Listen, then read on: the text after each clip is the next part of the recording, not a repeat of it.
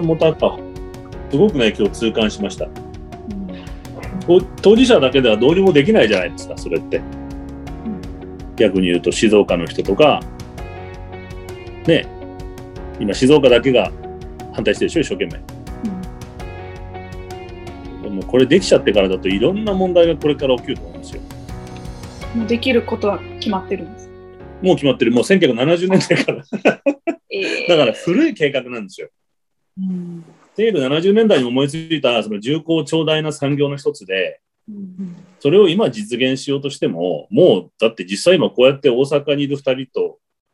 2人とも大阪だよね。はい。大阪と埼玉と東京とがつながってこれ会議できちゃってるので、別に高速で移動する必要ないよね。全くないよね。古いと思うんだよね、もう考え方が。らその古い考え方をいかにもう古いんだって捨てられる勇気を持たないと、いくら早く1時間か2時間名古屋、大阪着いたから何だってんのってことじゃない。で、そのためにどれだけ、まあその自然破壊と、まあそのローカルな地域に暮らしてる人たちの生活を変えなきゃいけないかってことを負荷を考えると、絶対利益の方が少ない、今の時代は少ないと思うんですよね。うん、あのまんまの、いわゆる重厚長大な経済成長が続いていたら、無限に石油が掘れたり、だって原発1個ぐらい必要なんですって。あの、リニアモーターカー走り出すにはもう1個。エネルギーもめちゃめちゃ食うので、全然クリーンじゃないんですよ。なんでそんなものを未だに一生懸命作ろうとしてるのか、というね、ね意図が読めないです。意図が読めないし、うん静岡の人が一生懸命声を上げてるのに、それを聞かない人たちっていうか、あのー周りの人たちにも、みんなでやめようぜって声にならないのが、ちょっと残念だなと思いますよね。うん。リニアモーターカーの利点だと何なんだろ反対運動って慣れてないからな。う日本人が？いや、我々、なんか、我々が反対運動ってしたことないから、あの、どどう、どうやって止めん、どうかしたことあるけどね。反対、確かにね。うん。新しいことを始めるときって、まあ、当然のことながら、コストを上回る、まあ、アドバンテージというかね、利益というか、まあ、そういうものがあって初めてゴーサインが出ると思ってるんですけど、日本って意外とそういう考え方はしないのかなっていうあことは他に関しても思っていて。うん。何のためにやってるのかわかんないよね。正直。ううんん。5G に関しても同じことを正直私は感じて、あ、そうなの？俺 5G ってなんだかよく分かってないんで教えてください。あ、すいません、私ドもラえもんが出てくるぐらいしか。詳しいテクノロジー面はちょっとわからないんですけれども、まあ、少なくともより強い、ね、電磁、まあ、電磁波が生まれるっていうような議論も、まあ、もちろんよく聞きますし、まあ、もちろん、えっ、と、まあ、アドバンテージとしては、より速くなるってことですよね。こういうネットであったりとか、あらゆる通信が。ただ、まあ、まあ、一部そういう速いスピードのね、こういったものを必要とするビジネスがあるのかもしれませんが、一般層に関しては、ね、なんで必要なのかなと、今で十分な気がしていて、そしてね、まだ、そう、まあ、利便性は上がるのかもしれないんですけど、人体への影響っていうのを結構ヨーロッパではディスカッションが、まあ、やっぱそうなんだ。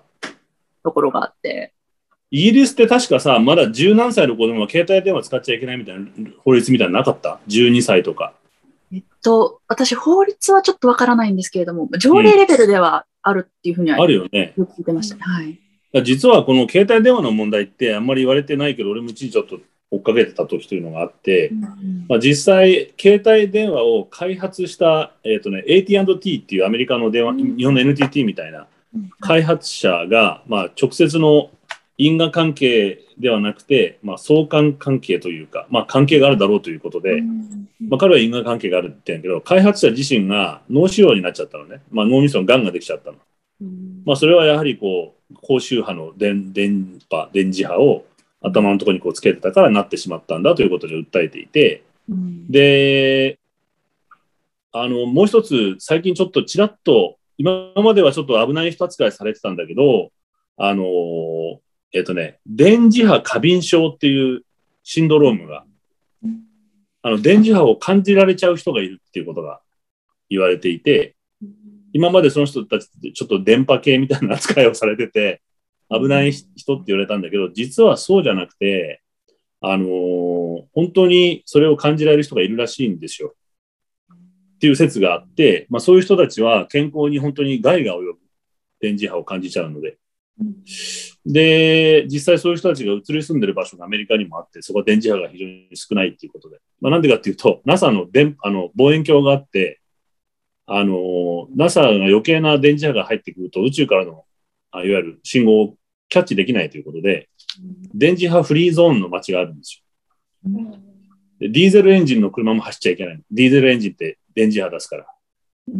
まあ、そういう場所に移り住んできてる人がいるぐらい、実は電磁波っていうのは体に影響があるという話がかなり、で、これはずっとあまり言わないことにしようみたいなところが、ちょっとあるんですよね、きっとね。ヨーロッパの人は結構これは、さあちゃんやっぱり問題視してるわけなんですね。そうだと思います。確かベルギーとかがすごく否定派が多かった印象があったんですけど、今、今はちょっとわか追いかけられてないんですけど。へえ。なんかもうちょっとね、まあ僕の友達、まあ今電話かかってきたやつなんですけど、まあ、もともと今ラジオのディレクターなんですけど、技術屋さんなんですね。いわゆる電波、電波の技術、機械をいじる側のスタッフだったんですけど、まあ彼に言わせると、まあ電波とけん勉強した人は誰でもわかるけれども、携帯電話の電波っていうのは猛烈に強いと。で考えてみればわかる通り、ここから出た電波が強力に飛んでいって、中継点を通っていろんな国とつながるぐらい、一つの放送局ぐらいの電電磁波、電波が出てるので、絶対こんなところにつけて話しちゃいけないっていうふうに言ってました、ね。頭蓋骨薄いので、やっぱり脳みそにかなり影響があると。できればスピーカーフォンで話してくれって言ってました。話して。あと胸、あの、ここのポケットに入れるのも危ないってよく言うんですけど、あそうですね日本の方結構サラリーマンの方とかね、うん。入れてらっしゃるので危ないんじゃないかなとはいつも思うんですけれど。枕元に置いて寝ちゃいけないとかね。ああ、みたいのもあるみたいですね。なのでうん私も結構、よくほら置いちゃうけどね。私も毎晩ここに置いて寝てます。ね。あと私はあの機内モードにしてアラームだけとか、あのあ Wi-Fi もすべて切って寝てますね、私あ、は。やっぱり。はい、へあと寝る前、ちょっとあの電磁波が、まあ、溜まるって言い方が適切かわからないんですけど、ちょっとあまりにもこう機械触りすぎた日はちょっと疲れちゃう時とかあるので、泥で抜いたりはしますね。あの意識的に。うんうんどういうこと？まあ、最近ね、デジタルデトックスって言うけど、はい。あの、それは情報だけのデトックスじゃなくて、やっぱりそういうことってあると思う思います。うん、あると私も思います。携帯電話でさ、耳につけてずっと話してると頭ぼーっとしてくるよね。しんどいです。長電話するとね。はい。昔あの、トラックの運転手さんが違法な強力な電波で話してたじゃないですか。知ってます？あ、知らないです。東京トラックのドライバーさんってみんな無線で話しながら運転してたんですよ。うんで、あれが違法な高周波電波なので、あの、みんな言ってましたけど、やっぱ頭ぼーっとしてくるって言ってましたよ。あの、部屋、小さいあの運転室の中であれだけの電波を使ってるので、うん電子レンジ入ってるみたいなもんだよね、みたいなことを言ってた。うん。だから、やっぱそれぐらいの影響は人体にあるんだろうなっていうふうに。うんそうね、4G よりも 5G のやっぱ強いんだ、そういうのは。強いっていう議論がされてたので、まあ、おそらくね、あの、まあ、私よりもはるかに知識ある方たちの議論なので、そうなんだろうと思っているんですけど。ちょっとあまりにも産業として今、そういうこと突っ走りすぎちゃってるから、うんあの、このね、もう世界がだどこがあのリードするかみたいな話になっちゃってるじゃないですか。そうすると言えないですよね、なかなかね、そういうことって。意外とうんどうぞ。あ個人レベルでこう、まあ、例えば電磁波の健康被害とかね、そういう意識をして、あの、まあ、家を建てるときに対策していくしかないのかなっていう印象は受けますよね、世界の流れを見ていると。例えばそはのコンセントをあのアースするというか、あいう対あ。策だったりとか、まあ、やっぱりパソコンとか強いものをね、あの、使うときはどうしても漏電というか、まあ、若干あるので、そういうのをしないようにアースしたそのコンセントをすべてつけて、まあ、対策するであったりとか、アースってな、なんだ？えっ、と、な三つ股みたいなの、さっちゃん見たことあるかな？あの、コンセントを挿して、ね。はいはいはいはい。りとかによくあったり、あと、ウォシュレットののトイレとかだと大体ああ、あグロッパーの水股のコンセント、1個アースがついてるよね、ちゃんあとね。そうです、そうです。アメリカでもある、たまに。うん。あのタイプが、まあ一応、あまあ安全とされてるそうで、ええうんまあ、そういう確対策かに日本にないねうん。日本ないね、アースがついてるやつ。あまりないですよね。ねまあだから、その、漏電だとか、まあ、ちょっと大電力使うものについては大体ついてて、うんんまあ、PC なんか弱いので、うーん。うん。トイレとかにはね、つけるときについて、つけたりするけどさ。そう電子レンジも冷蔵庫もみんなついてんだよね。だけど、まあだから、どどうなんだろう何ワット、まあ、何百ワット以上出ているようなものはそうで、あのうんそこの中は20ワットとか、あの大した。まあ、漏電対策あのなんで、あの、危険性があんまり薄いのでついてないっていうことで。うんまあ、だからその辺もさ、日本ってもう一つ、その、まあ、アメリカと日本って言えるのかもしれないけど、あの、まあ、アメリカもまだちょっとあるかな。その消費者というか、側の健康を保護するってちょっと弱いですよね。やっぱ企業の力というか、産業の方が強くて、うんね。例えば俺が聞いたのは、まあ、こういう名詞出しちゃうと、まあでも、放送でも言ったことあるからいいかな。そのヘルシア緑茶ってあるじゃないですか。ヘルシア緑茶。あ、はい。あれヨーロッパで販売禁止ですよね。カフェインが強すぎて販売しちゃいけないんです。でも、平気でね、結構飲んで、飲んじゃってるじゃない？ね私の印象ではアジ、確かアジア系と、まあ、その他を比較したときにカフェインの効き方が違うみたいな、なんか、あ、なんか言ってたね。はい、読んだことが確かあったので、うんまあ、それも関係してるのかも、かなとは少し思いましたね。あの、許容度が違うというか。あーまあ、長い歴史でアジア人の方がカフェインをお茶文化でうん摂取してるからかもしれないよね。もしかしたら。そうですね。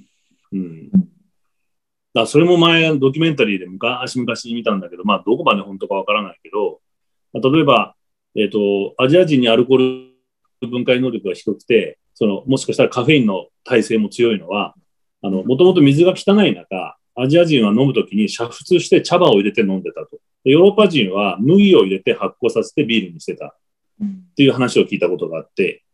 まあそういう飲み方をしてたので体の体勢が変わってきた。っていうのがもしかしたらカフェインに対する、あの、あれが強いのかもしれないですね。お茶文化が長かったりすると。うん。確かにそうだね。子供が結構ガブガブ、ペットボトルでお茶飲んだりしてるもんね、日本人ってね。うん。なるほどな。まあでもとはいえ、その健康に関しては、まあ、例えばトランスファットなんて未だに平気でね、表示すらされてないし、ブラジルとかフィリピンとか韓国とかもみんな一応表示義務があったりするのに、日本だけだよね、多分トランスファット表示義務がないのって。えごめんなさい、トランスファットなんですトランスファットっていうのは、はいえっ、と、植物油脂ってはあはあはあ。言って、まあ、えっ、と、マーガリン、簡単に言うと。うん。マーガリンはもう販売禁止の国がいくつかあるよ。えうん。マーガリンって結局しょ、あれは何かっていうと、究極ひどい言い方するとプラスチック、まあ結局ほら、食べて太らないじゃない。ああの脂肪の代わりっていうことになってるので、バターとかのね。うん太らないってことは、まあ、食べ物じゃないんだよね、究極。で、えっ、と、植物油脂って元、ろうそくに近い。感じかなで、これが結局分解できないものなので、あの太らないってことは栄養として分解してないってことなので、うん血管の内側に詰まって、っていうことなんですよ。高血圧も引き起こすし、体に良くないっていうので、ほとんどの国ではもう禁止されてるものですよね。で、まあ、それで、まあ、かなり科学的な無理無理な製造な仕方をして作ってるので、だって腐らないじゃないですか。バマーガリンって腐らないんですよ。バターは腐るけどうん。腐らないってことは分解しないって僕たちの体の中でうんまあある意味腐らせて分解してるので、あのね、で吸収してるので、それがないまんまずっと物質として残っちゃうんですよね。まあ、綺麗に全部分子として出てくればいいんだけど、そういうわけいかないので、まあ作られた当時はだから太らないし、だから、えっと、あるいは特定の脂肪を取っちゃいけないようなぼ病気の人にはいいって言われて、健康っていう売りで売り出されたんだけど、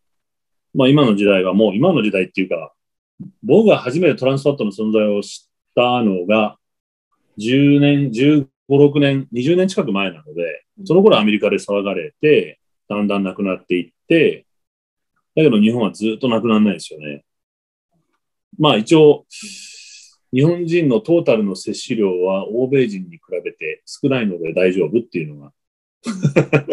あの言い訳なんですけど、個人によってね、マヨネーズ大好きな人とかいるじゃないですか。うん。何でもマヨネーズつける人とか。あれマヨネーズ入ってますから、トランスファットが。だ良くないと思うんだよね。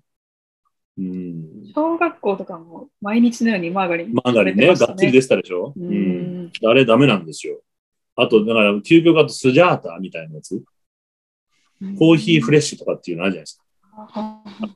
生ミルクみたいに見えるやつ。あれ、人工的なただの油の塊ですから、めちゃめちゃ体に悪いんですよ。だって腐んないでしょ、あれ。常温でほっといても。ってことは食べ物じゃないんですよ。しきりにそれ言ってた人いたな。だから俺じゃん。うん。おじさんが言ってて、うん、ダメだよ、絶対ダメだって言って。あのね、まこれを一番最初にね、俺人生の中で初めて主張した人、誰だか思い出した。知ってる誰だか、秀吉君。この人何言ってんのって思ったんだけど、最初。はい和彦君の、和彦君のお母さん。あ ファミレスに当時一緒に行って、突然おばちゃんが叫び出して、あんたちょっとこれは植物性じゃないの？って怒り出して、なんか生クリームかなんか食べたら、パフェみたいの食べたらね、あね、わかるんだからね。って。って、植物性はダメなのよ。本物をよこしなさいみたいなこと。何言ってんのこのおばさん。ただの生クリーム好きだと思ったら、うん。まあ、本来はあの人はそうなんでしょうけど、でも実際今となってみれば、本当にそれは大違い。生クリームと本当のクリームっていうのは。あの本当のクリームと植物性クリームっていうのは、植物性クリームはトランスファットなので、あんなもん食べたら死ぬんだよね、本当に。究極。うん。面白いよ、それ。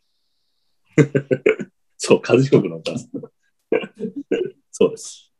そういうものが意外とね、まだまだまかり通ってるなと思って、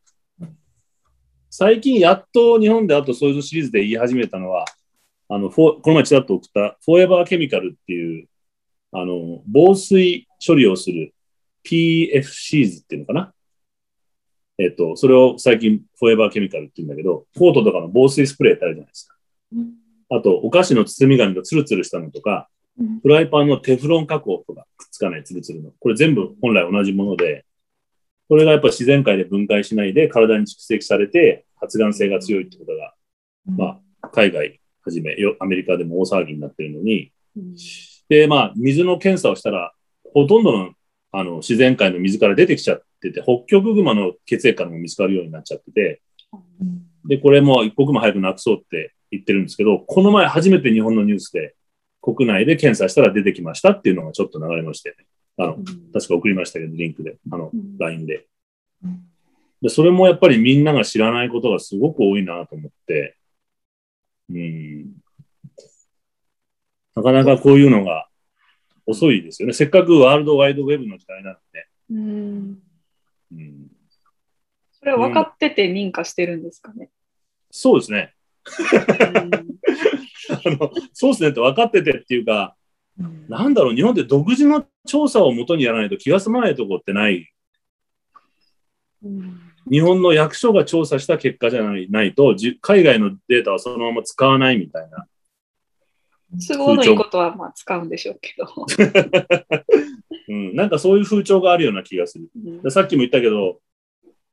まあその日本人の摂取量に関しては問題ないっていう言い方が多かったりとか、あの日常の生活、まあもちろんそれは毒物っていうとか化学物質に関して僕たちはこう被爆してるというか、あの、なんていうの、普段から接してるから、ある程度の許容範囲っていうのを考えながら暮らさなきゃいけない時代なんだろうけれども、とはいえ、明らかによその国では禁止されてるものを日本人の摂取量に関しては問題ないって、個人差があるからね。それはちょっと問題じゃないかなと思うし、まあ、アメリカの友達がずっとあの、遺伝子組み換えの表示をアメリカがするかしないかって話を法律で決めるときに、みんながずっと主張してたのが、遺伝子組み換えが、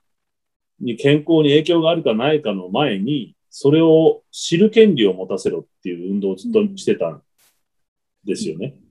さっきのまあ電磁波もそうかもしれないけど、健康被害が実際にあるかないかは個人が判断して選択できるように、そのインフォインフォームだけしてほしいと。この食品は遺伝子組み換ええー、のものを使ってませんって書いてあったりとか、使ってますって書いてあったりとか、それがわからないうちになっちゃうと、こちらに選択の権利はないわけじゃないですか。で、アメリカはね、それやっぱり、あの、業界が強くて、遺伝子組み換え表示がなくなっちゃったんですよ。えー、で、日本も今その法律がもうすぐ通ります。なくそうという。うん、日本も、いや、もうなくなると思います。うわあの、遺伝子組み換えっていう表示は、遺伝子組み換えの危険性を煽ってるっていう業界が言っていて、何の根拠もないからその表示は、まあ簡単に言えば、アメリカの食品が日本で売れなくなっちゃうわけですよね。うん毎回表示してたら。うんで、アメリカではなくなったので、日本もなくせみたいな話になってますね。もう。で、これもあんまり日本の国民に知らされて、まあ、流れてるんだけど、みんながあんまり意識してないし、また反対の運動にならない。うん確かに秀吉君の言う通り、反対の仕方がわかんないね。うん。なんかあの、いや、ピーチクパーチク言ってるだけっていうのはあるけど、うんうん。それがなんか、なんか実現しないよね。なんか、ちゃんとね。あ、また言ってるわっていう話になっちゃうから。で、物音すぎれば忘れちゃうからね。うん。実現した前例もないですよね。もうなんかやる前からもう、もう諦めちゃうのかなって思います。どうせ、どうせ国はと頑固だから変わらないっていう。なんかあんじゃないの？でも、成成功事例。なんか、これはまずい日本で。うんうーん。黙っちゃった。えー、ないか。うん。なんか、ほら、く例えばその、昔の水俣訴訟みたいに公害問題があって、まあ現実に被害が出て、その後徹底的に何十年もかけて賠償させて、最後は納得っていうことはあると思うけど、どちらかというとそれはみんな被害者が中心になって、っていうことで、結局、さっき俺が手、問題、ね、その、利害、直接の利害関係者以外の人たちがそこに、まあ、参加していって、みんなで応援しようっていうことは、今まであったのかな？どうなんだろうね。海外、海外はある。あいやなんかるよね。それは、その、それだらけ。この前のさ、ブラック・ライブズ・マターにしてもさ、実際パレードしてたのは白人の子の方が多いわけよ。ある意味。だって、パーセンテージとしてアメリカ的には白人の方がまだ黒人より多いはずだから。うんだとすると、白人の人たちが黒人の権利を、まあ、すでに既得権益を持っている人たちが、彼らの立場に立って運動を起こしてるから、公民権運動も実現するわけだよね。黒人だけが黒人のために戦っていてても結果にならず、それを聞き入れたマジョリティの白人がいたから変わっていくわけじゃない、うん。この現象がやっぱり起きるようにならないかなって思うんですけど。どうなんですかね？これってまだ日本で起きてないのかな？確かに今そうやって反対の仕方がわかんないってわかんないよね。ま あ今みんなオリンピック反対反対ってね、言われてますけど、でも、まあ結局反対っていうか、中止にはならなかった。ねえ、オリンピック俺最初、もう決まる前から反対していて、まあ時期じゃないと。まだ、あの、東北のすごくまだ復興ができてなくて、オリンピックをやってもこれが復興のエネルギーにはならないだろうなと思ったので、まあ実際足は引っ張ったけれどもね。だけど実際今オリンピックを反対してるっていうのもよくわからなくて逆に今度またうん現実問題として。俺はずっと反対なんだけど、今の反対は違うんじゃないかっていう気が。言ってる意味わかります？もうもう決まっちゃったから。あのーどうなんだろう？俺よく分かってない、俺が分かってないのかもしれないけど、政府に文句を言う前じゃなくて、うんみんなやりたいって言ってなかったと。それで辞めるときだけお前らやめろ、やめろ、やめろって、あのー人のせいにして、結局、自分がいないじゃないって。もっと、もうちょっと俺が、俺のこれは思いなんですけど、オリンピックの主催者ってオリンピック委員会だよね。日本じゃなくて、多分。IOC です日本は開催地として立候補して、どうぞうちでやってください、どうぞ、あで、選ばれてわーいってうん言ってスタートしていったことなので、うん。日本は多分辞めることはできるけど、辞めるってなると、それだけの負債をこっちが負わなきゃいけない。降りるのは僕たちだから。で、それはまあアメリカのテレビ局に対してもそうだし、うん。オリンピック委員会に対してもそうだし、辞めるにはそれだけのキャンセル料を払わなきゃ多分日本っていけないと思うんですよ。おそらく。で、多分、一回こういうことやってたら二度とオリンピックできねえだろうって、うん キャンセルした人たちだから。いうような感じもあるし、でさっきのままさにさあちゃんが言った、どっちが得かを考えるのが今正しい判断。うんなるべく、あの、リスクがなくオリンピックを開催するか、本当にそれでも信念としてオリンピックややめたいんだったら、もう大借金を背負ってでも今までかけたうん、いろんなスタジアム作っちゃったり、いろんなことしちゃったりとか、で、アメリカのテレビ局に賠償金払ったりとかする覚悟でやめるんだったらいいけど、ただなんとなく反対っていう反対は、反対ベタだよなと思っちゃう。もう金払ってでもいいから反対しましょうって反対しないといけないんじゃないって、俺は思ってるんだけど、どうどうですか？でも初めから日本は本当に来てほしいって思ってて、あ、その、なんというか、誘致するその主体者的な人たちは、うんまあもちろん必死にね、あの、いろんな、あの、アピールをして、あの、おもてなし。のにっていう、はい、おもてなしっていうね、あの、ムーブメントあったんですけど、私、世論レベルであんまりウェルカムな感じがしていなくて、正直あの上の方々たちが盛り上がってね。盛り上がっていて、別に国民は割とニュートラルで、でも今このコロナ禍でこういう状況になって反対だっていうような長構図として私は捉えていました。確かに。もともと人気なかったよね、本当は。そうですよね。正直あんまり感じがあって、人気を。うんそうですよね。割とメディアの印象。いや、そうだよね。産いうようなところビジネスって、うんやっぱそうか。それは若い人たちで、しかも大阪が当時海外にいたわけだもんね。あ時でもそう感じました。うんもうまあ、あと、私はオリンピックだけじゃなくて万博とかも含めてなんですけれども、あ、全部が。全部に対して今の構図だと、まあ、捉えていて、うんあの、なんかちょっと今の日本っていうちょっと博打的な要素というか、こう、基礎力をしっかり、あの、鍛えて、例えば経済的な力をつけていこうとかじゃなくて、こう、なんか大きなイベントをして、バンと稼ごうみたいな、なんか、すごいギャンブラーなような、あもう政治家の方たちがするので、どこにブレインが存在しているのかなっていう のは感じますね、正直。あの、昔、田原総一郎だったかな言ってたけど、グランドデザインがない、グランドデザインって言ってたかながないって言ってたけど、大元のやっぱりこのでっかい構想というか地図というか未来像みたいなものがない。で、そのために一個一個積み上げていくってことがないじゃないですか、おそらく。だから一発、ここでオリンピックやったら弾けんじゃねえかみたいな感じがありますもんね、確かにね。うん、ここで一気にこう、なんデフレも何も解消できんじゃないかみたいな。なんかそういう勢いで行こうみたいなとこありま、あるかも、確かに。うんだってあのタイミングでオリンピックっておかしかったよね。だってまだ地震が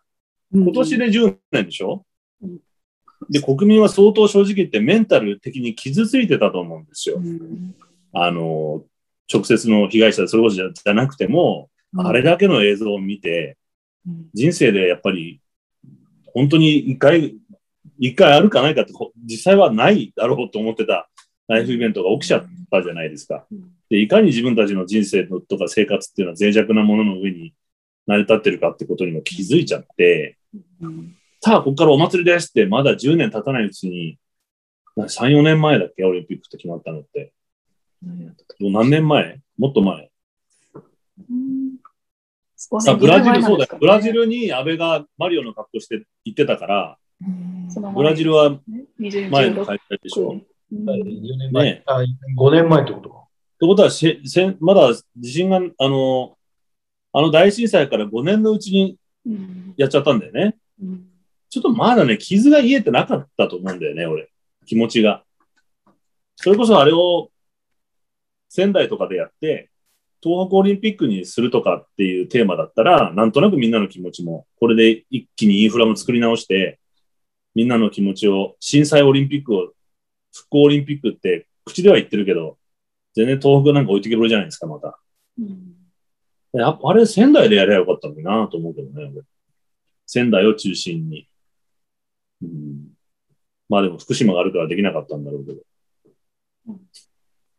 そうなんかな。まあでも、確かにあの、東京の人間はほとんどがオリンピックなんてや別に興味ないよねって話はしてました。もうすでに起こってるんだけど、まずその交通渋滞が嫌だとか、うんどちらかというとそんな感じでしたね。税金ですよね。もう何十年も払い続けるっていうじゃないですか。あ、そうなの？今、長野オリンピックの部分まだ払ってるみたいな、長野県マジか。あ、そう。まあ、唯一、ちょっといいのかなと思ったのが、まあ、東京の人の勝手な視点だと、東京ってインフラがもうボロボロなんですよ。それこそさっき、あ、さっきは、さっきは違うところの話だ。あの、昭和37年にオリンピックやった時に、首都高とか作ってるんで、うんまあもうボロボロなんですよ。錆びてて、いつ起こってもおかしくないので、これをこのオリンピックで一気に作り直すっていう話があったんですね。うんそれもあんまりね、できてないんだよね、実は。変わったの、なくなったのは築地ぐらいで、あんまり首都高も、まあ、別の理由で今一生懸命直してるし、日本橋の上にかかってる首都高を外そうとかって話はあるんですけど、オリンピックとは別のストーリーになっちゃってるんだよね。だからこれもあんまり役に立たねえなと思ったりして。まあ、それはいいんだけど、反対の仕方っていうのをちょっと学びたいね。ねどうやって反対するか。しっかりね、ギアの噛み合った反対ね。え？あの、ギアの噛み合った反対ね。ちゃんと、そうそう、芯を食ったね。うんそう、ピン、ピンチパーチじゃなくてね。感情論としての反対じゃなくて、うんあの、一個僕が思いつくのは、ジン、ジーン・シャープって知知ってます？ジーン・シャープ。ジーン・シャープってアメリカ人のおじさんがいて、えっ、とね、How to Make a Revolution っていう本を書いたのかな。どうやれば革命が起こせるかって本を書いた人で、まあ、まず結果から言っちゃうと、彼の本を読んだ人たちが、まあ、別の要因ももちろんあるんだけど、アラブの春を起こしてるんで、アラブ人の若い子たちはみんなこれ勉強してて、でこのジン・シャープってどういう人かっていうと面白くて、えっ、と、ベトナム戦争の時に良心的兵役拒否をまずしたんですよ。当時うん何人かいた。まあ戦争のために僕は、ね、人を殺すために戦争行かないっていう。で、拒否して刑務所に入っていて、でその時にいろいろ勉強したんですね。どうすればその反対できるかってことをまさに。うんまあそしたら、えっ、と、マーチン・ルーサー・キングと、そしてマートマ・ガンジーの非暴力闘争ということを学んで、うんで、刑務所にいる間、僕はこの非暴力闘争、抵抗運動っていうのを勉強したいので、できればお金を出してくれませんか？手紙を書いてうん、誰に書いたかっていうと、アインシュタインに書くんですよ。そうすると、アインシュタインがそれは面白いって言って、なんとお金を出してくれて、未だにアインシュタイン財、アインシュタイン財団っていう名前なんですよ。その。で、彼はその後、まあ、出所したからずっとアインシュタイン、アインシュタイン財団のもと、個人でずっと研究を続けるんですね。非暴力闘争っていうのは。で非暴力闘争っていうのは、まあまあ、よく僕たちは知ってるけど、非暴力っていうのは何もしない無抵抗運動って捉える、間違っている人がいるけれども、もう大間違いだと。猛烈な闘争で、これは。激しい戦いで戦術的に、あの、たもう、練り、もう完全に、えっ、と、練り、えっ、と練ら、練られた究極の戦術方法で、単に暴力を使わない、使わない闘争なんだというふうにうん主張していて、えーっと、で、どうやれば権力者の力をそげるかっていうことを研究して、いくつも細かく条項を具体的に書いてるんですよね。で、彼がそれをカリフォルニアの当時ヒッピーたちがまだいた大学で講演をしてたら、元ベトナムのグリーンベレーのトップの人がその講演のチラシを見るんですよ。非暴力闘争の仕方っていうのを見て。このヒッピーのバカ野郎何言ってんだと思って、戦争の専門家が論破してやろうと思って、その会場に行って、ジーン・シャープの話を聞いたら、彼は一応戦争の専門家なので、戦術とか戦略ってことを徹底的に勉強してて、それを聞いて、これで勝てるってことが分かったんです。うんで、彼がジン・シャンプのところに行って、実は彼はアメリカ政府から、えっ、とね、どこだっけ、チモールかどっかの内戦のゲリラ部隊の指導をしに行かされてたんですよ。アメリカ政府から。で、彼らに一生懸命ゲリラの戦い方を教えてたんだけど、俺がやってたことなんてこれダメじゃんと。で、ジン・シャープがまだその頃は本に体系だって作ってなかったので、君の考えを本にしてくれというふうにお願いして、そうすれば僕がやってるゲリラ闘争なんかしなくてよくなると。で、どうすれば権力の力をそげるかっていう。で、まあ、デモをやったりとか、具体的には、デモをやるとき、プラカードは絶対英語で書くとか、うん世界の人が見るから。そうすると共感が得られると。で、デモの先頭は必ず若い女性にしろとか、うんもう何百、百何十項目にわたって細かく具体的に。で、権力というのは必ず木の根っこみたいに、えっ、と、そこに栄養を与えてる存在がいるから、この存在を潰せば権力者は倒れるということが究極の理論なんですよね。で、いかにその栄養を与えてる人たちに、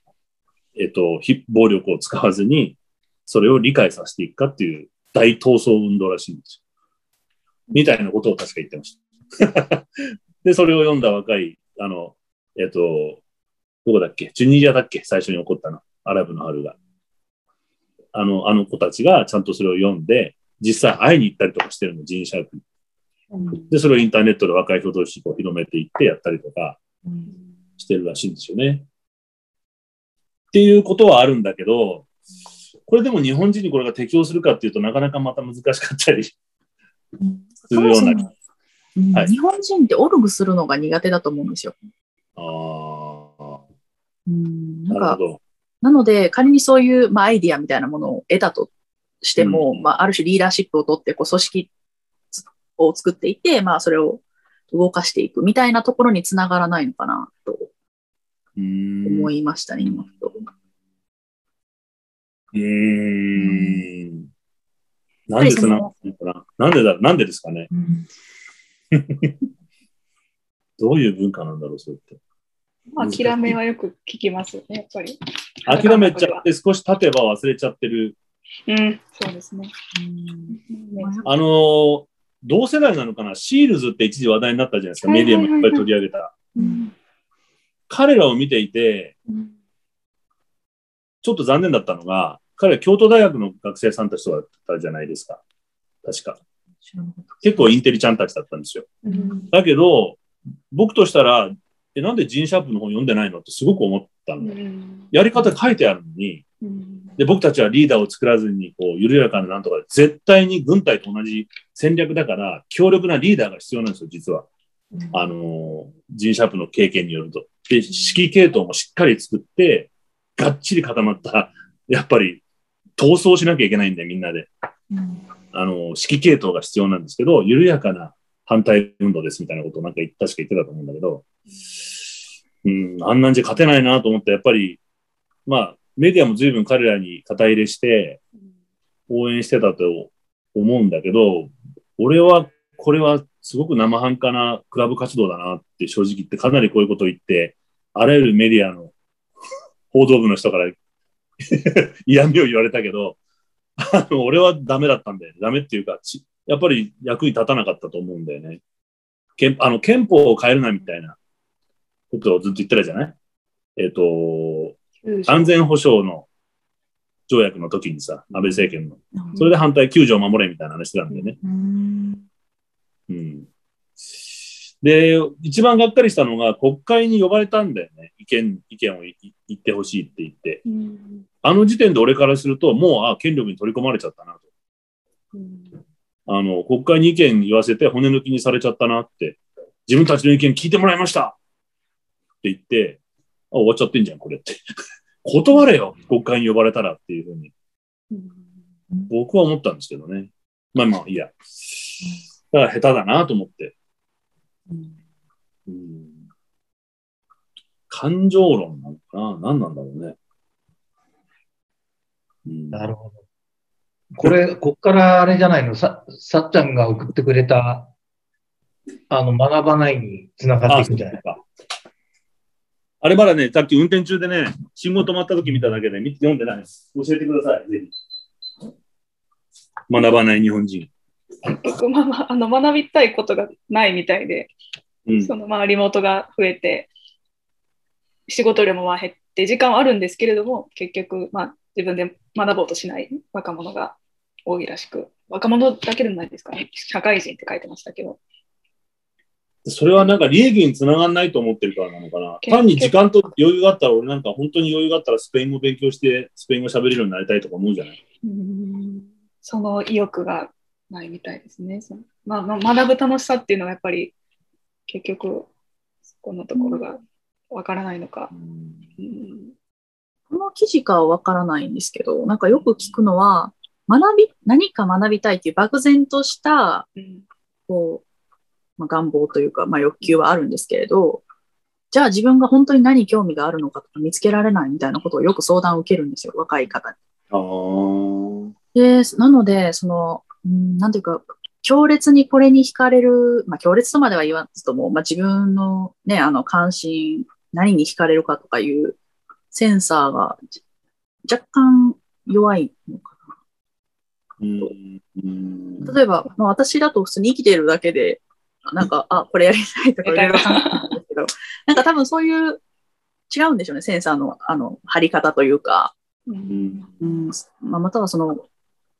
何かに強烈にこう関心を持った経験がないがゆえに、その感覚をまだ得れてないのか、今ちょっとわからないんですけれども、うん。メカニズムというか理由は。これってまた話が戻っちゃって同じ話ぐるぐる回っちゃうかもしれないけど、やっぱりこの前のスウェーデンの話みたいに、もしかしたら興味を持つっていうことを学んでないのかな。そういうことだと思います。うんあの、興味って急に来るわけじゃなくて、一個ずつこう積み上げてったりするじゃないですか。うんまあ、例えば、あ、うまいな、このジェラートって思って、さっきの話じゃないけど、うんじゃあ素材は何なんだろうって思ったりして、うんで、意外とこう突き詰めてったら、その酪農に興味を持ったりとか、しするっていうふうに、なんかこう、いきなり興味があるってこう来るわけじゃなくて、いろいろ変遷をたどるわけじゃないですか。なんか友達に登山に連れてってもらってで、もね、うん？んあの、この Spotify で僕がこれ聞き始めて、うん。で、脱線して歴史を勉強し始めたのね。俺歴史弱いんで。おー Spotify で聞き始めたらむちゃくちゃ楽しくて、うん。で、そう喋ってる人忘れちゃったんだけど、それで、そ彼がね、歴史の学び方っていうのをこの、まあ、ある号で始めたの。で、確かにもうと飛ぶわけ。脱線しまくってあっちこっち行くんだけど、うんで、彼が言ってたのが、歴史はまず、この、例えばあの、じゅ縄文弥生時代から始めるとかってのはもう絶対やめてください。それはでも、さあちゃんもよく言ってる、言ってます。その縄文からやっても意味がない。いや、そうなんだって。それで、もう、特に、なんていうかな、人から入って、うん人から入ってこの人面白いと思ったら、徹底的にその人の考え方とか、あの生活とか、起こってきたこととかをやっていくと、そこに付随する人がやっぱり気になって知りたくなっちゃってってなって、あれ？そうなるとこ、こっちはどうだ、その前はどうだったんだっけとかなってるうちに、うん。もうハマっちゃうんだって。で、俺も今もうハマっちゃってて、なんか、もうすごい苦手だったんで嫌だったんだけど、でね、この間、そう、田辺とその話したら、いや、歴史って言えばいい国作ろう、鎌倉鎌倉幕府。いい国じゃなくなっちゃってるっていう。の知らなくて、いやいや、まあ、笑っちゃったんだけど、いや、だからそっから入ってるっていう。ことなんでね。あのフォーマットから入ってってな、言語だのなんだので、いや、あれでもう。なんか疲れちゃって、う。んそれで疲れ切って終わっちゃってんだなっていうのをすごく感じて、だかうおじさんになってあれ聞いて、今頃なんか戦国時代とか、なんかね、幕末とかすごい楽しくて、うんもうすごい楽しいわ、今、聞いてて。べ勉強系の YouTube とかさ、あのが最近流行ってるのはそういうことだよね。やっぱり Spotify もそうだけど、ポッドキャストもそうだもともと勉強ってさ、中国語で全く意味が違うらしいよ。うんだって字読めばさ、勤めて強いるわけじゃん。で自分から自発性ないわけよ、これ。勤めてる。いつも頑張ってなきゃいけない。だからどちらかというと、関西のおじさんがおじさんこれもうちょっと負けてよって、あ、勉強します。勉強させてもらいますって、なんか、勉強してよって。もうちょっと勉強してよって言う言う言うじゃない？負けろっていう時に。こっちの使い方が正しい。これ関西じゃないのか？東京の言い方？秀吉君。もうちょっと勉強和彦はよく勉強してたよ。あの、そっちの、あの、大学生のインターンを営業研修で連れてった時に、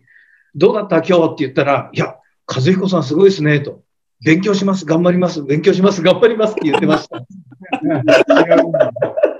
いや、それ冗談みたいに大笑いしたんだけど、いや、だから、学生は知らなかったんだよ。その勉強しますね。ね、勉強、どちらかとそっちの方がね、正しい使い方みたい。本来の中国語の勉強。ああ、じゃあ、学ぶんじゃないんだよね、勉強はね。学びではないんだよ、きっと。うん。なるほど。ら歴史なんか本当だから、ね俺、から、興味のある人物から入って、で、ランダムでいいと。つなげないでいいと。気になったことと気になったことで、知りたい欲求はもう溢れ出したところで、あの、テストの勉強をすれば、十分それで間に合うっていうんだよね、彼は。そうだもう、いや、聞いてて楽しいこと、楽しいこと、俺も本当に。で今、まあ、車の移動中だはもうずっとそれ聞いてるの、なんか。まああと前、あの、さ、あの、さあちゃんが確か言ってたけど、だっけ？その歴史っていうの、あれ、さあちゃんだっけ？歴史をこう全体見ると、他の全体像がこう見えてくるって話してなかったっけ？古典か。古典だ。まあ、歴史も本当ですよね。うん普遍的なものも見えてくると思うし、歴史を。もうでもね、そうね、毎、ずっと同じこと繰り返してるんだよね、でもね。なんか何ね、いや、だからそれ権力争いして勝ち取って、あで、中で内部分裂を起こして、あ歴史がこでってね、これ、ずま、同じパターンらしいんだけど、まあそ、そういうのもまた面白いんだろうけどね。まあ結局だから人間が変わら成長しない限り物事は変わらないうんけどね。制度とかでは変わらないっていうことなんだと思うし。あそこから、ああそこから入っていって、小学生とかが目キラキラさせて、うん何何とかって聞いてきてるの、目を見たら楽しいだろうね。うんそういう授業ってね、みんな実際さ、俺、ほら、子供と会うときに今、上野の博物館とかさ、あの、国立、えーと博物館とかでよく会ってるんだけど、娘と。今週末も会うんだけど、もう時代もめちゃめちゃにこう、国もめちゃめちゃにこう、まあ、フロアごとに変わったりしてるけど、一気に見れるわけよ。エジプトのミイラも、縄文時代の土偶も一緒に見れるわけ。で、あと、室町、えー鎌倉時代の日本刀も全部いっぺんに見れちゃう。もう十分楽しいよね、これ。あの、本当に。で、それは軸、じ、じ、何、時代をこうへ経てなくてもいいし、うん後でそれは頭の中で勝手に整理されることだと思うし。うん。あ、こことここはこうなってんのか、みたいなね。検討それはこう会話しながらいろいろ、あれですか、見て回るんですか？そうそうそうそうそう。うんで、ほら、こっちは、あの、この前のさあちゃんじゃないけど、気づかされることが多いから、これってなんとかだよねって子供にほら言われると、あ確かにって。こっちが気づかないこと、子供が気づいたりするじゃない。うんだから、こっちがま楽しいよね。一緒にいると。変な、さっき言った秀吉君みたいな、に言ってたみたいなさ、学校でのこの変な、変な常識を一回取り外して、目の前で対峙したものをどう見るかっていう。で、そこからもう一回興味をもう一回持ち直す。こっちも。あれ、これって本当色ついてたんじゃん？その道具を見たりとかさ。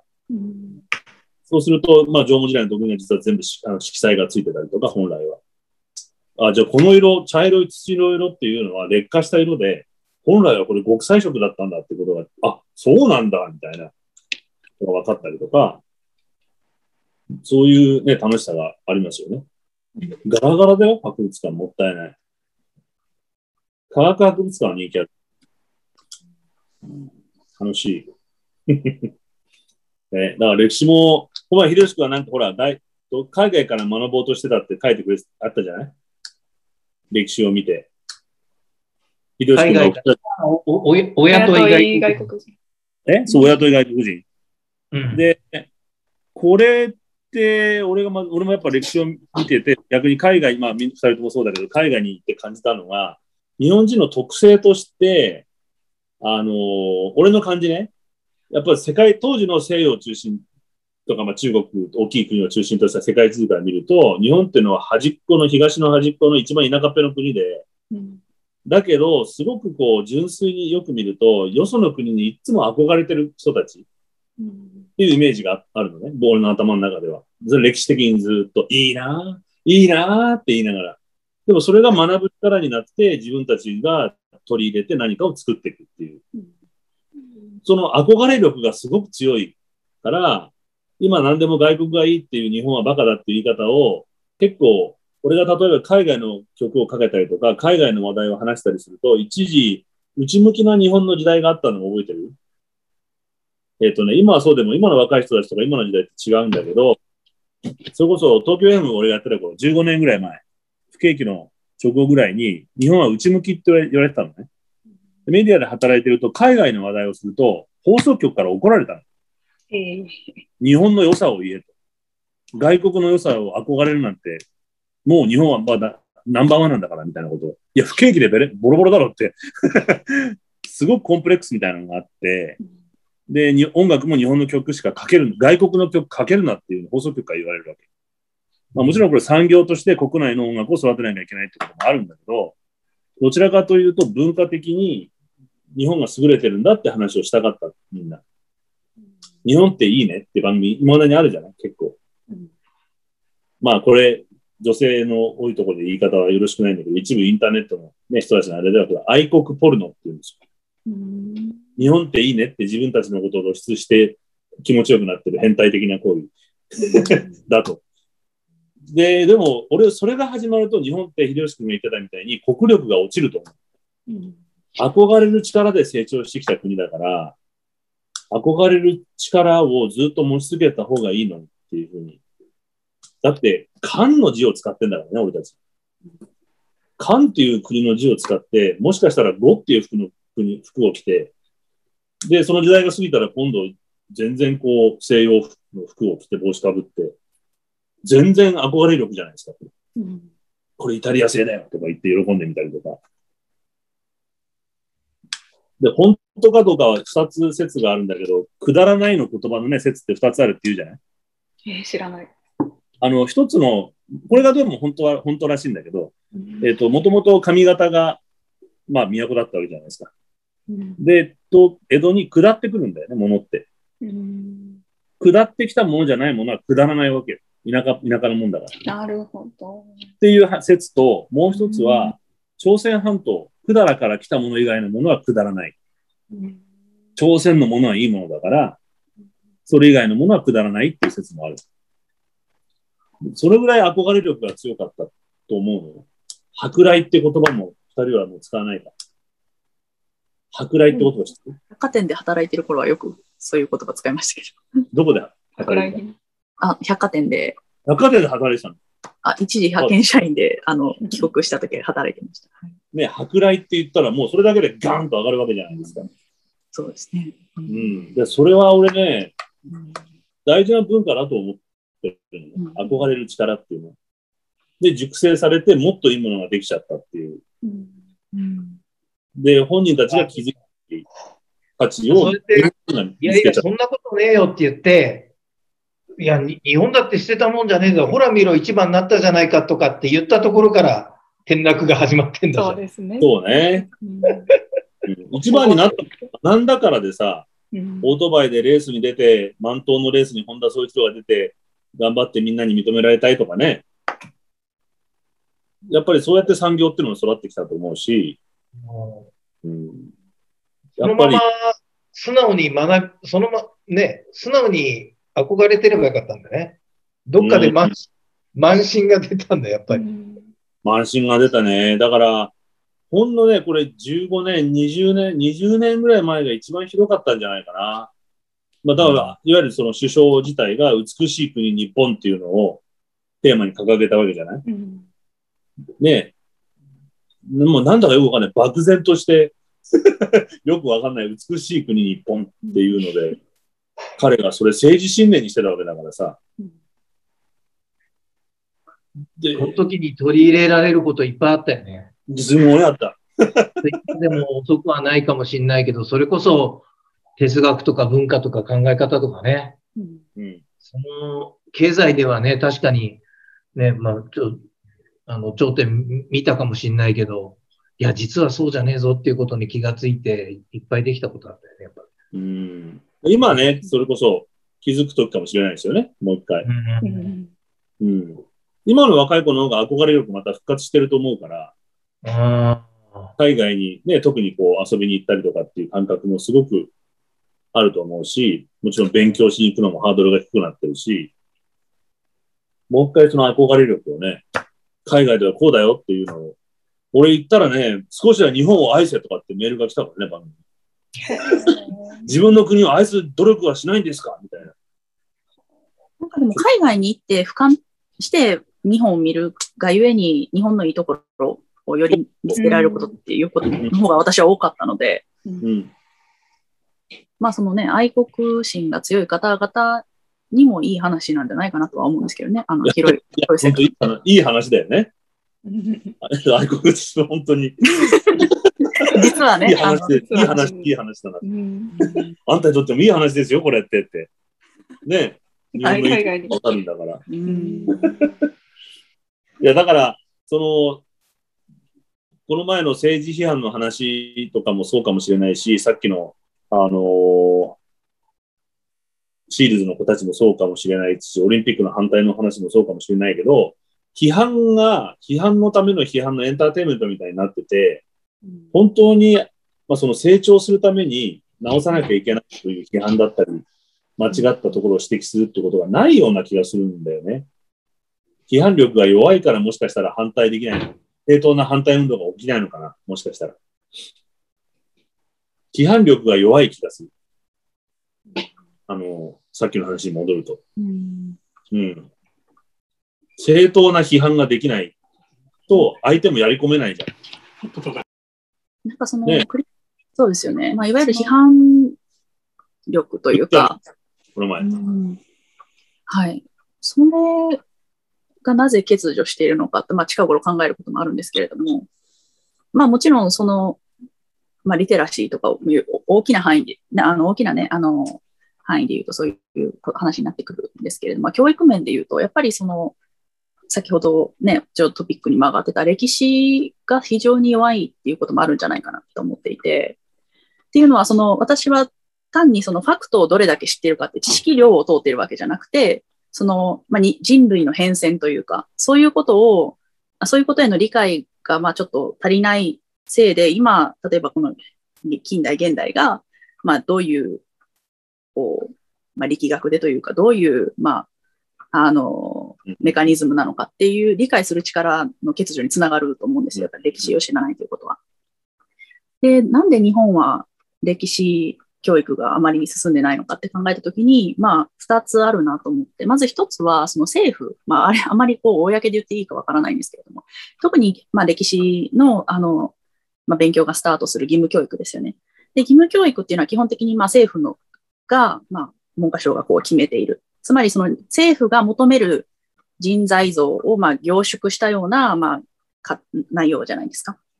てなったときに、先ほど、あの、佐藤さんもおっしゃっていたように、あの、いわゆる、ね、類人猿あたりから歴史を始めるっていうのは、私はあれ政府の意図だなと思っているんですね。つまりその全体終わ、近代史まで終わらせないみたいな、なんか非常に強い意志を私は感じてしまうんです。意図的に？はい。あれはもはや歴史というよりは、そうなのよ。うん。だから覚えてるのはやっぱあの時代なのよ、僕ら勉強して。うん。でもそのちょっと先ぐらいからははわかんない。たどり着かないのよ、近代に。たどり着かないの。近代ってどの辺、近代ってどの辺なの？第二次世界大戦とか、あんなとこまで行かなかったです。もう行かないから、あ、うん行かなあ、い。行かないね。うんうん、行かない。いや、行ってたと思うけど、寝ちゃってたの、そんで。いや、でもね、やっぱりこれはよく言われた、あのー多大な犠牲が払われたっていう話でちゃんちゃんだよね。だけです、もうその一言で終わり。具体的に何がせん、何で戦争が起きて、うんどういうパワーバランスが起きていてっていう検証はされてないよね。多分よその国ではもちろんがっつりやってることだよね。特に近代史こそ重要だと言ってもね、過言じゃないと私は思っているんですけれども、まあ、そこを確かにないがしろにしてしまう。うん。あの、俺がずっとあの思ってるのが、なんとなくの洗脳的な感じで、そうは教わってないんだけど、戦前の日本と戦後の日本は違う国っていうような教育を受けてるっていうか感覚であるのね。全然継続してない。え、一回あそこでチャラになって、もうここから新しいスタート来たんですって。その戦争が始まるその勉強も、終わる勉強もちゃんとしないまんま、まあ、とにかく多大な犠牲を払って、もうこういうことなしにしましょうね。はい、ここから新しくなりましたみたいな意識がちょっと強いような気がしてるんだけど、なんでかというと、海外の人と接してるとその意識がないわけじゃない。継続してる日本で。うん、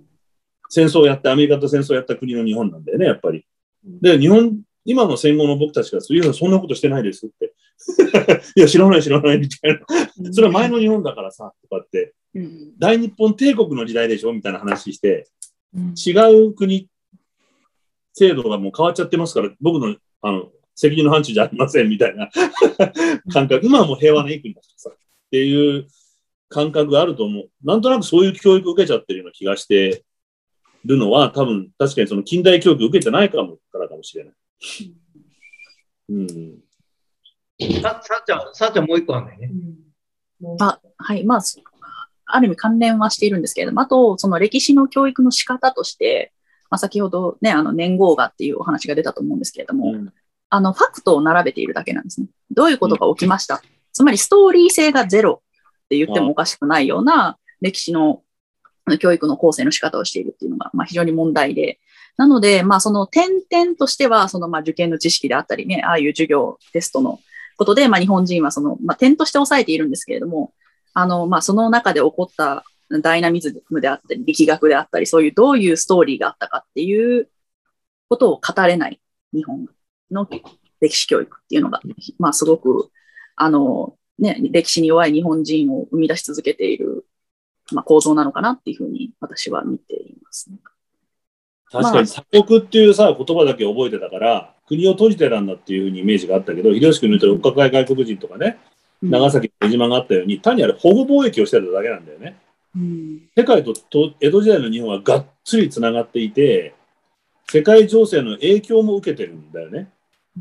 だからお抱え外国人が取れば、そのオランダ人が入ってきてるのも、えっ、と、当時ヨーロッパでの、まあ、国同士のやっぱ権力構想と植民地、えー、支配の国同士のヨーロッパの争いが激しくて、まあ、例えば簡単に言うと、日本にスペインとオランダが入ってきて、どっちがこの利権、日本の利権を取るかって猛烈に日本国内で争って、オランダが勝ったのはキリスト教を布教しなかったから。スペインはメインはキリスト教布教という目的、大、えー、お題目があって、オランダはないわけじゃないですか。単に商業だ。で、日本の、あの、幕府の、えっと、だから殿様と、えっと、合致したわけで、利害関係が。で、オランダが当時一番いい確か大砲を作ってて、で、その大砲を仕入れて、幕府が戦争に勝つとかなんか、そういうのもあったりして、日本は鎖国して孤立したポツンとした国でしたって教育を受けてたけど、そうじゃなくて、保護貿易をして世界の情勢といつもちゃんと関連して日本国内も変わってきてた。っ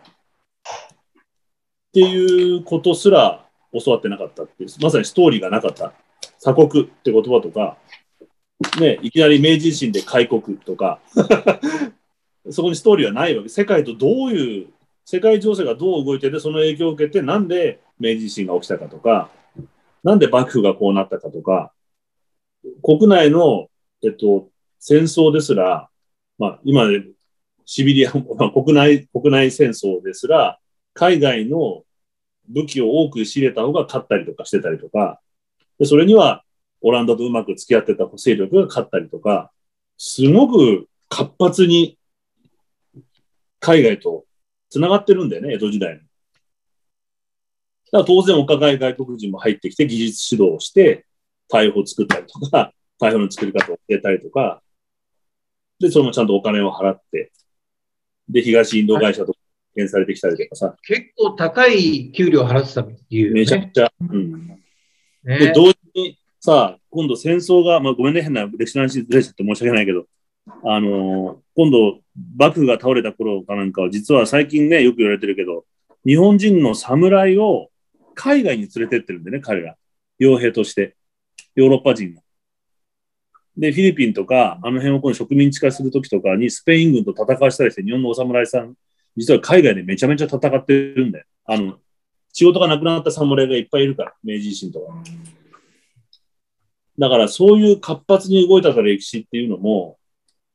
あの、いつも日本は、実は海外と繋がって、もう呼吸するように、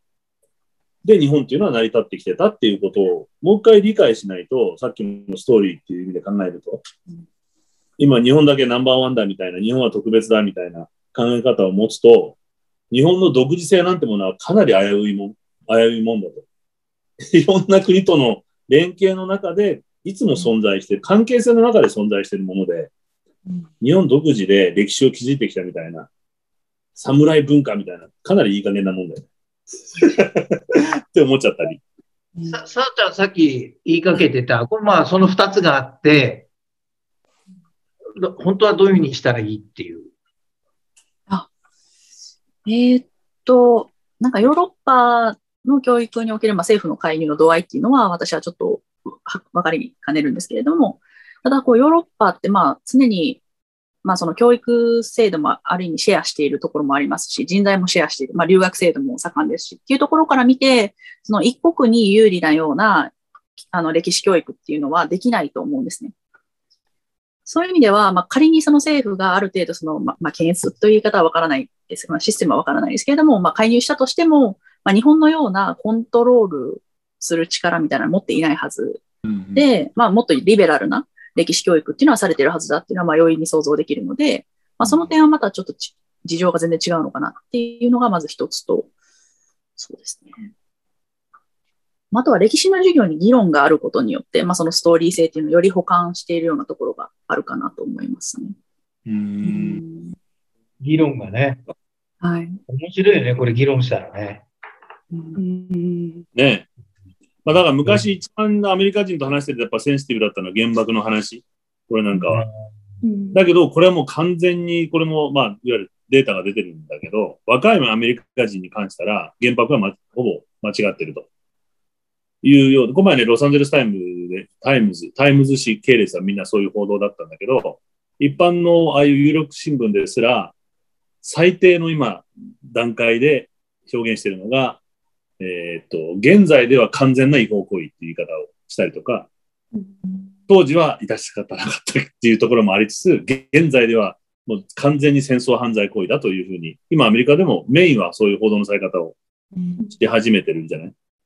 で、こういうことになってくると、やっぱり若い世代や、もうアメリカ人の意識が変わってくるので、原爆に対してもイコールでこう話せるようになっていくというふうに、ね、戦争の、まあなんて言うんだろう。行為として間違ってるっていう。人道的に間違ってるとかね。なんかそういう話が議論ができるようになってくるもんね。だからそれはさあちゃんの言う通り、その、あの、ヨーロッパの場合もっとアメリカと日本よりもっと各国が近いので、こういう意思疎通が早くできるようになってくるのかもしれないよね。そうですよね。うん。でもこうなってくると核兵器禁止、なんだっけ、今やってる、その、アイキャンがやってるね、国連が一生懸命。っていうことも、ね、みんなが思うほど僕は悲観的じゃないと思っていて、アメリカの、その民意というのがメインで変わってきたときに実現すると思うんだよね、各大国の。うん。まあ、あとは、ロシアとかああいう国もあるから、そういうところ時間かかると思うけど、でも民意が変わってくることが一番大きい変化になっていくと思う。で、それはやっぱり歴史をね、もう一回確かにちゃんと咀嚼することって大事なんだろうなと。民意を変えること、ああの、まあ、いい方向に変えることと、まあ、あと民主主義を、まあ、制度的にもっと進めていくことっていうのを同時にしていかないと、やっぱりその権力のコントロールっていうのは非常に厳しいところがあるかなと。まあ、非常にね、あの、血みどろの戦いになりそうな予感を私はしていて。どの辺で？それは権力との血みどろの戦いっていうのは。どどの辺っていうのは変な言い方だけど。民主主義を機能させるには血みどろの戦いが必要ってこと。あ、その、まあそうですね。せうん。まあ、正直民主主義って、まあ、常に未完成だっていうのは前もう、はいはい。あの、あとおなお話だと思うんですけれども、まあ、より民主化していこうと、まあ、その理想を追求していくっていうことは、必ずどこかで既得権益と衝突があるというような、まあ、そういったニュアンスで私は今、先ほどまで。あ、そうね、チミドラのね。だから、まさにさっきのジーン・シャープみたいに、強力な、いわゆる闘争が必要なわけだよね。チミ、あの、なんとなくほわーっと変わっていくもんじゃなくて、意外と激しい、あの、戦いが必要なんだよね、きっとね。うん実は、実はそうなんだよな。正直まあ、それがただ、ん？どうぞ。いやですね正直日本でも、まあ、例えばそういう、あの、権力を握っている方々の資金源っていうのは非常にクリアに出ていても切れていない状況じゃないですか。うんなので、まあ、分かっているのと、まあ、実現できるのは、まあまあ、かなり距離があるので、まあ、そこをいかにこの民主、まあ、民主の力でという言い方は適切か分かんないんですけど、こうね、あの、進めていくかっていうのは、まあ、難しい課題かなというふうに思いますう。ーん。確かにね。なあ、でもそうなんだよな。うん。そこがやっぱり一番血みどろの。うん。ね。あ民衆の教育もですもんね。うん教育だね。うん民意、民意イコール、ある程度遠いようだけど、近道なんだっていう話なんだよね。教育なんだよね、きっとね。あと、これがどうなのか、今の話の流れに乗ってるかどうかわかんないけど、やっぱり民主主義っていうのは、直接自分に利害のない、例えば自分がマジョリティの方でも、マイノリティのためにいかに行動できるかってすごく大事じゃないですか。で、これも精神闘争が非常に必要なことだと思っているので、あの、もしかしたら自分の権利を少し譲渡しなきゃいけない、マイノリティのために。で、これができないと民主主義って成立しないかもしれないじゃない？うん。だから既得権益がもしかしたら自分が既得権益側に回ってることもあるし、実は。で、これを捨てる勇気というのも力も非常に、だみんな、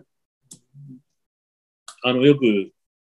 まあ、アメリカの例で申し訳ないけど、俺がすごくもう一個考えて思うのは、その自分たちの権利を放棄した白人側もすごく偉いと思ってるんですよね。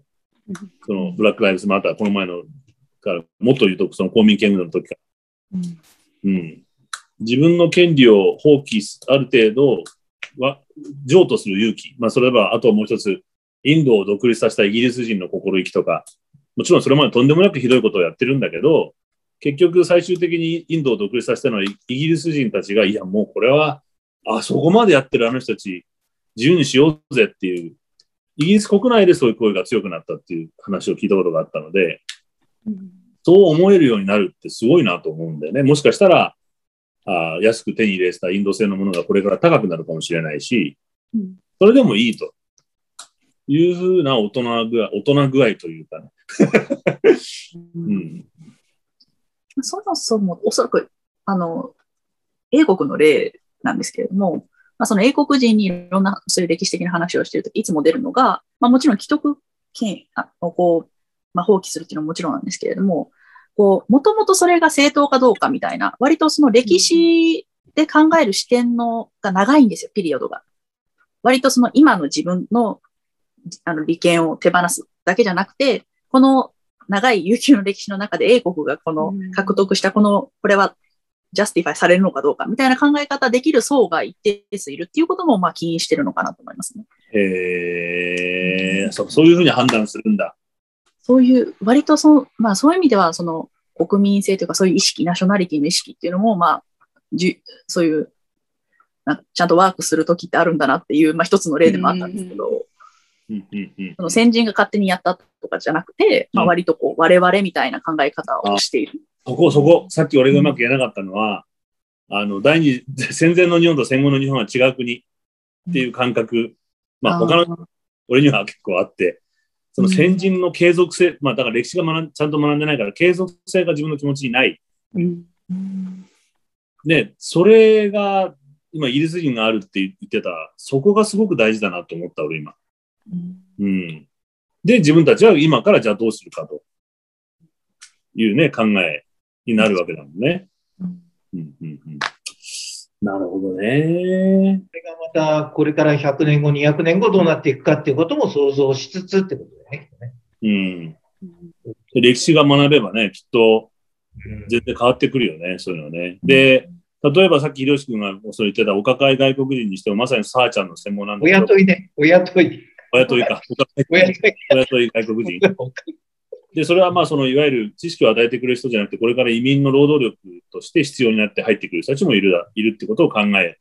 だけにもなっていくじゃない？じゃうん振り返ってみて日本って実は単一民族国家であったことなんてほぼなかったんじゃない？っていうか全然ないじゃないですか。もともとアイヌの人もいたし、ね、多民族国家で昭和のヒーローなんて正直言ってバックグラウンド日本じゃない人が王貞治とかね、力道山とかね、全然日本の、日本、民族じゃないじゃないっていう。だけど逆に多様な民族の中でそういう力を発揮できているっていう、もう一回その自分の捉え直し方が歴史を確かに見ると、できるよね。そのアイデンティティというこの前の話じゃないけど、アイデンティティをちゃんと見直せる。うんだけど意図的に単一民族国家だって教育をやっぱ受けてるから、単一な文化だとか、ね、ガンガンキムチ食っときながら何言ってんだよ、お前って。これ思うんだけど、ね、で言葉にしてもさ、んちゃん、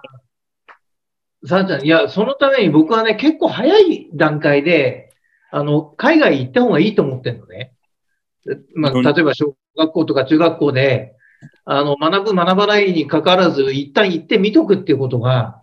もうある意味ちょっと強制的にやっとかないと、もういや、僕はいいんです、もう一生行かなくていいんですとか言ってる若者がいっぱいいるわけよ、外にいっぱ。いいるいっぱいいる。いやいやいやいや、ちょっと待ってよっていう。なんかこ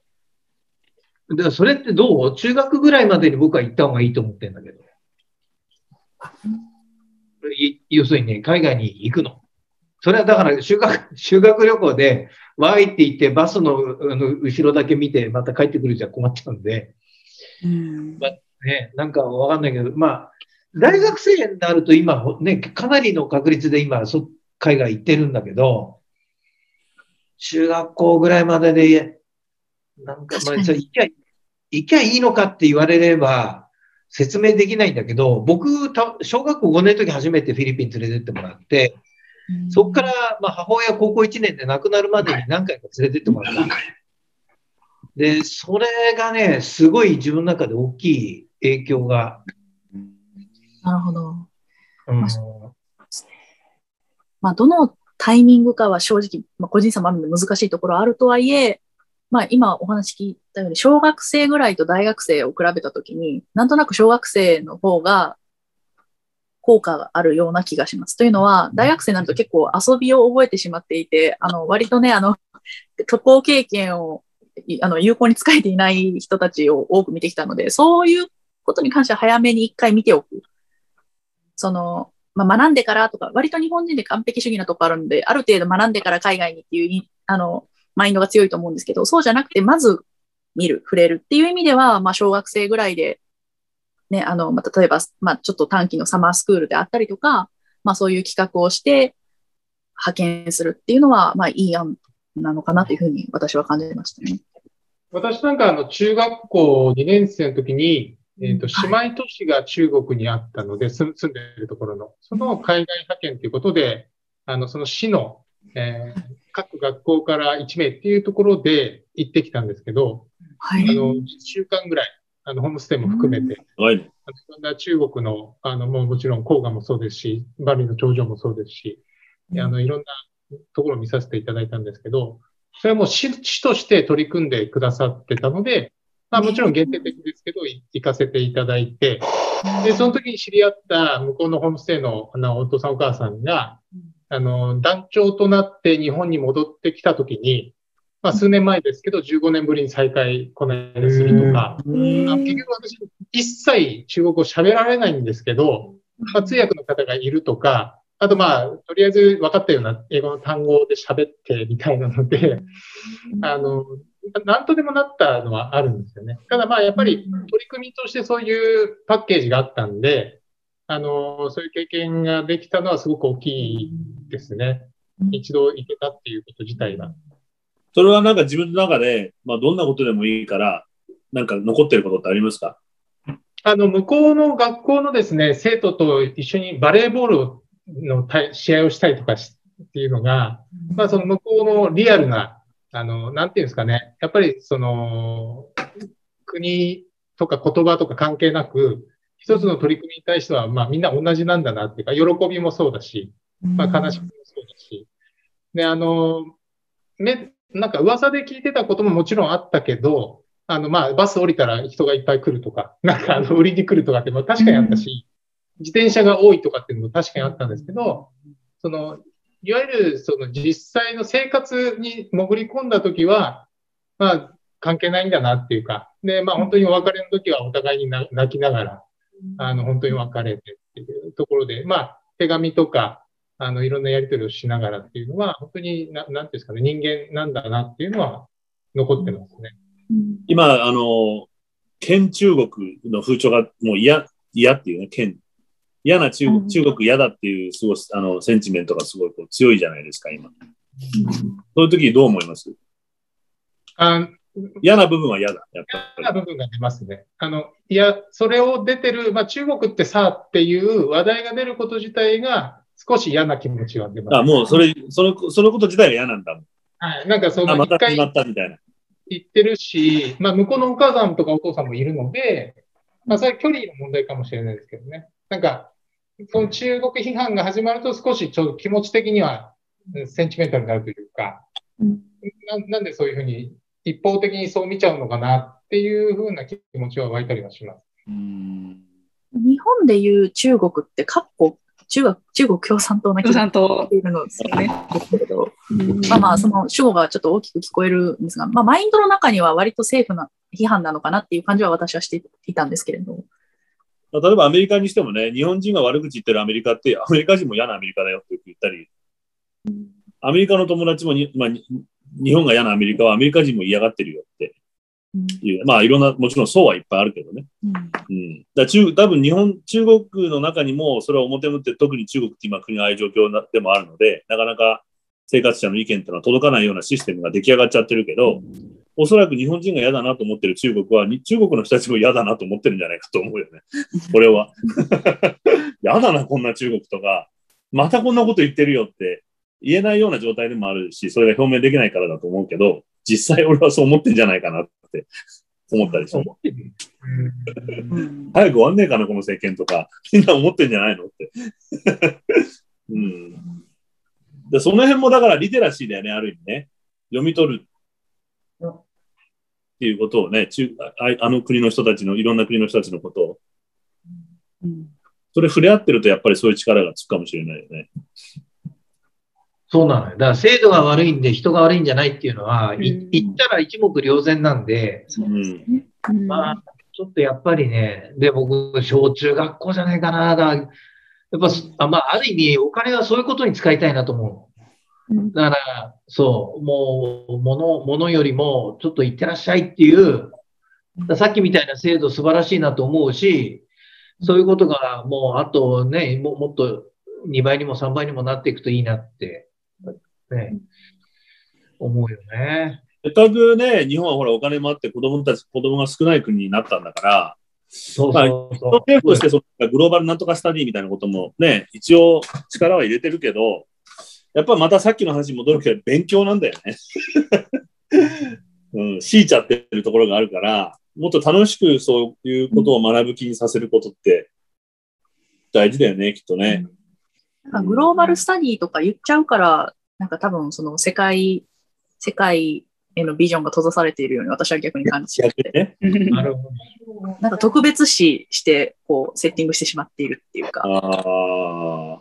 昔々の話なんですけど、日本語がかなり勉強してて喋れるオーストラリア人のガールフレンドがいたんですよ。で、一緒にテレビつけっぱなしでテレビ見てて、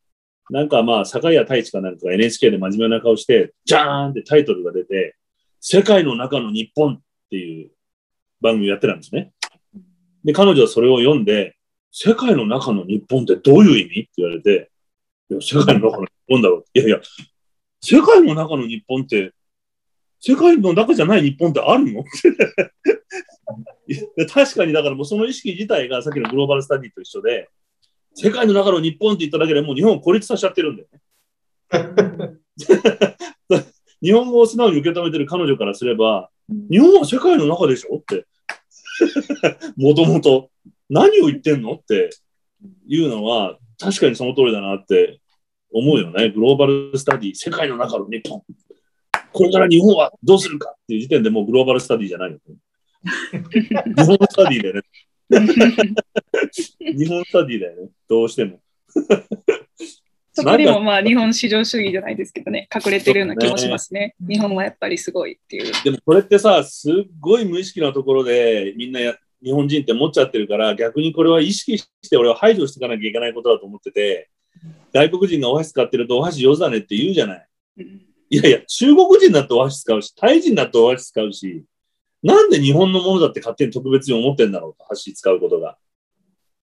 だけど、それを、まあ、素直に悪気なく箸上手だねって言っちゃうっていうのは、なんか日本至上主義みたいなところがどうしても取れてないなというふうに思いがある。箸文化なんて日本独自のもんじゃねえよっていうふうに思ったりするので、もしかしたら日本は外国から学んだかもしれないと思うし、なんかその辺ってなかなか染みついちゃってるよなーって思いますね。日本市場文化は。どうしても俺もそれやっちゃうときあるから。うん。そうだね。小学生ぐらいでやっぱり行くといいのかな。いや、いいと思う。うん。小学生がいいよね、本当はね。俺はあと一回差別されたことが方がいいと思ったりしてる。自分が世界の中ではマイノリティのアジア人だっていう感覚を一回知った方がいいんじゃないかなと思ったりすることもある。そうすると日本に来てる外国人とかに対する態度が変わったりとか、